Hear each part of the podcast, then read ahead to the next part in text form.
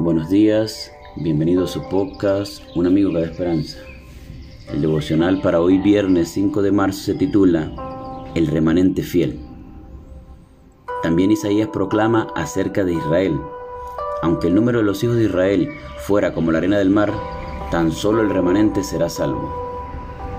Romanos capítulo 9, versículo 27. ¿Qué es un remanente?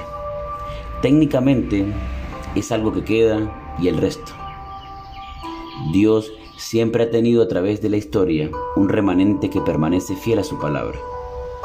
Isaías cumple su ministerio cuando Asiria está en su apogeo y arrasa con todos los pueblos.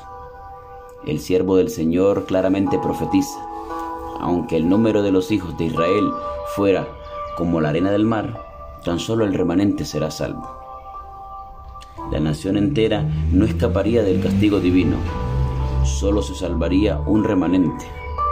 El mensaje del remanente fue clave en las enseñanzas y en la misión de Isaías.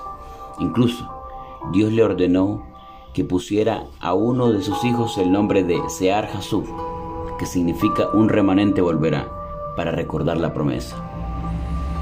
Los que eran parte del remanente habían sido sostenidos por la misericordia de Dios y sobrevivido a guerras, cautiverios, pestes y hambruna.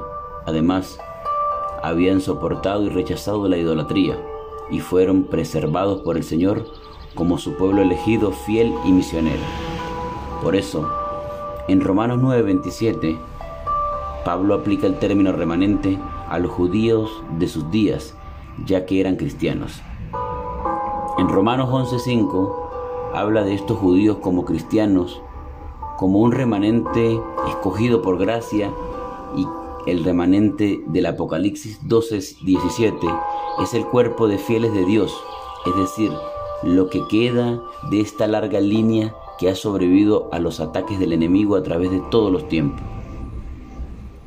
Mis amigos Jorge y Mirta siempre desearon vivir en un lugar soñado de paz, cerca de la ciudad, donde llevar a jóvenes y familias a fortalecer su fe y su fidelidad con Dios. Oraron mucho, se desprendieron de muchas cosas y haciendo un gran sacrificio adquirieron una propiedad con una tierra muy fértil y productiva, con sembrados de trigo, maíz y soja. El nombre que le pusieron a la propiedad fue el remanente esta designación no solo permitía testificar a los vecinos mediante el nombre, sino también con su testimonio y con una gran variedad de actividades espirituales, de estudio de la palabra y alabanzas de Dios.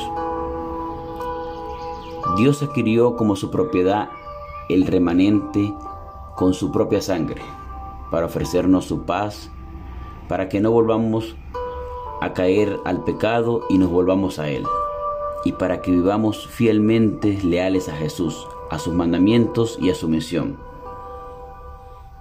Como bien decía Spurgeon, el cristiano debe ser el hombre más contento del mundo, pero es el menos contento con el mundo. Recuerden nuestra preciosa identidad. Somos el remanente de Dios. Renueva hoy tu gratitud y el compromiso de fortalecer diariamente la comunión con Dios y cumple fielmente la misión. Que el Señor te bendiga y nos vemos mañana para un nuevo devocional.